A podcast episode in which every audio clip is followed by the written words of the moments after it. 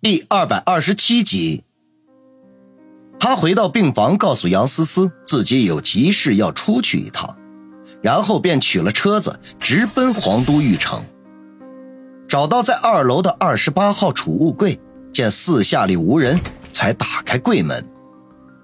只见里面放着一块只有半只手掌大小的长形玉牌和一只信封，那玉牌摸在手里温润细腻。上面没有一丝的瑕疵，正面刻着一个大大的“七”字，笔锋苍劲有力，一看就是出自大家之手。玉牌的背面是一块铜钱大小的镂空花纹，纹理清晰流畅，花纹古朴素雅，工艺十分之精美。为玉牌的斜上角还挂着一个小巧的红色中国结。连带穗子也不过只有手指长短。王宇虽然对古玩玉器没有什么研究，可是也一眼看得出这块玉牌肯定有些年头了。要是拿到古玩市场，绝对可以卖上一个好价钱。他将玉牌贴身收起，然后打开信封，里面是一封书信，字迹和先前的打印纸上一般无二。应该是李天傲亲笔所留。王宇，当你拿到玉牌和这封信的时候，就意味着你已经答应了我的邀请。从今以后，你就是我李天傲的人。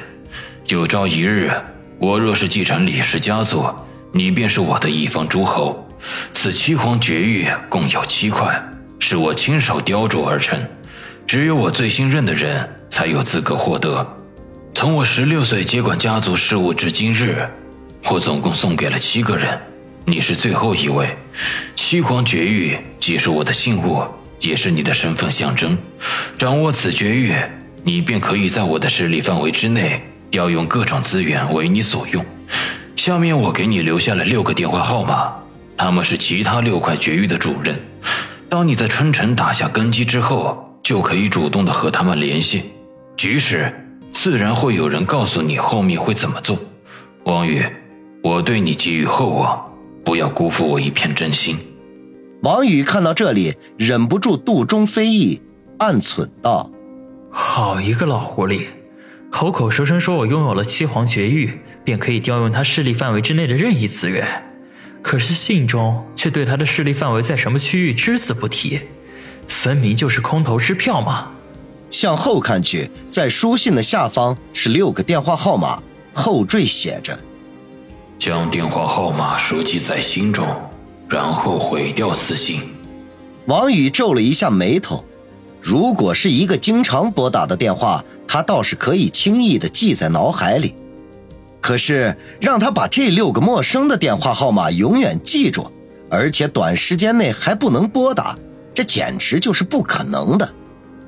寻思了一下，他取出林雪飞送给他的苹果手机，把六个电话号码拍摄下来，打算以后每天晚上看他个十遍八遍的，直到刻印在脑海里，再彻底的删除。他找来玉城的服务生，声称自己想要吸烟，却没带火机。服务生很是礼貌，立刻为他取来一只火机来。王宇为了表示感谢，顺手塞给对方一张大红票。然后直接跑去卫生间，蹲在马桶前，将信和信封一起烧成灰烬，用水冲走。当他从皇都御城出来的时候，整个人都神清气爽，多日的阴霾一扫而空。仰头对着已经暗下来的夜空，深吸一口气，心中默默的说道：“用不了多久，我王宇一定会成为春城的霸主。”杨思思在医院里住了三天，便出院回家。王宇一直陪在身边。期间，他找了机会回家向父母报平安。家人见他弄得浑身是伤，便不停的追问。他只好撒谎说出了一场小车祸，并没有什么大碍。母亲陈兰芳顿时心疼的不得了，悄悄的抹眼泪父亲王大海却是一通的唠叨，说是年纪轻轻就毛毛躁躁。开车也不知道小心，语气里虽然充满了埋怨，可是仍旧掩饰不住当中的关怀。王宇心中无比感动，暗暗发誓，以后不管发生什么事情，都绝对不能让父母跟着担心受怕。他想起去翠玉山别墅前让父母看房子的事情，便趁机询问。结果老两口不约而同地说：“等他和杨思思的事情彻底定下来之后再去买房，现在啊还不着急。”王宇顿时无语，只得暗做决定。等诸事平息之后，悄悄地先把房子买了，再告诉他们。在杨思思住院的第二天。他和苏辛迪约定了时间，将两千万原封不动的奉还。苏辛迪十分的好奇，不知道他拿着两千万做什么去了，便旁敲侧击的想要打听明白。王宇不想把事情告诉他，随便搪塞一下就逃之夭夭了。自从和苏辛迪合作之后，这位千金大小姐也开始往粘人的方向发展。好在她没有子双那么令人抓狂。否则早就头疼不已了。最后一件事就是给林雪飞打电话，叫他派人取车。林雪飞却告诉他，他已经身在美国，正与好莱坞某影视公司洽谈合作事项。至于那辆灰色奥迪，让他先留着用。王宇本来不想接受，可是想到两人关系亲密，也就没有推辞。同时，把自己成为李天傲代言人的事情也告诉了他。令他大感意外的是，林雪飞听了之后丝毫没有惊讶之意。在他追问之下，才得知这件事情在李家内部已经传开了，几乎每个人都知道王宇是第七块七皇绝玉的拥有者。王宇一阵无语，看样子李天傲已经完成了对他的承诺。有了七皇绝玉拥有者的身份，李九再也不敢打他的主意了。从此以后，他彻底摆脱了李九的纠缠。第三天的下午，杨思思出院，王宇开车送她回家，安顿好之后，正好告辞离开。一个熟悉的电话号码打了进去，不是别人，正是孙卫红。王宇没有丝毫的犹豫，毅然的接通了电话。有些事情终究还是要面对的。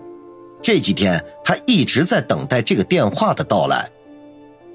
孙卫红的声音充满了疲惫和无力。王宇，我哥醒了，他想见你。王宇早就有所准备，立刻沉声的问道：“哪家医院？”孙卫红哑着声音说。呃，我没在医院，我在武馆里。如果时间可以的话，希望你尽快来。好，我马上就去。王宇毫不犹豫的说道。那好，一会儿见。孙卫红说完，挂断了电话。杨思思见王宇神色凝重，便担心的问：“王宇，又出什么事了？”王宇并没有把孙卫良背叛的事情告诉杨思思。一面向门外走着，一面说道：“我去探望一下孙大哥，谈谈接下来我们该如何发展。”杨思思紧张的神色立刻放松了下来，嘱咐他路上慢点开车，注意安全。来到春城武术馆，王宇发现武馆里十分的安静，竟然不见一个学员，前台只有叫秀儿的在闷头玩着手机。听到开门声，便抬起头，见是王宇，连忙起身说道：“王哥，跟我来，红姐在里面等你呢。”王宇点点头，跟在秀儿的身后。秀儿直接带着他上了三楼，在一个房间前停住，敲了几下门，便听见里面响起孙卫红的声音：“秀儿，是不是王宇来了？”秀儿应道：“是，让他进来吧。”孙卫红有气无力的说道。秀儿转头看了一眼王宇，说道：“王哥，你自己进去吧，我还得回楼下看着去。”王宇嗯了一声，推门而入。房间并不大，一进去满鼻子都是药味儿。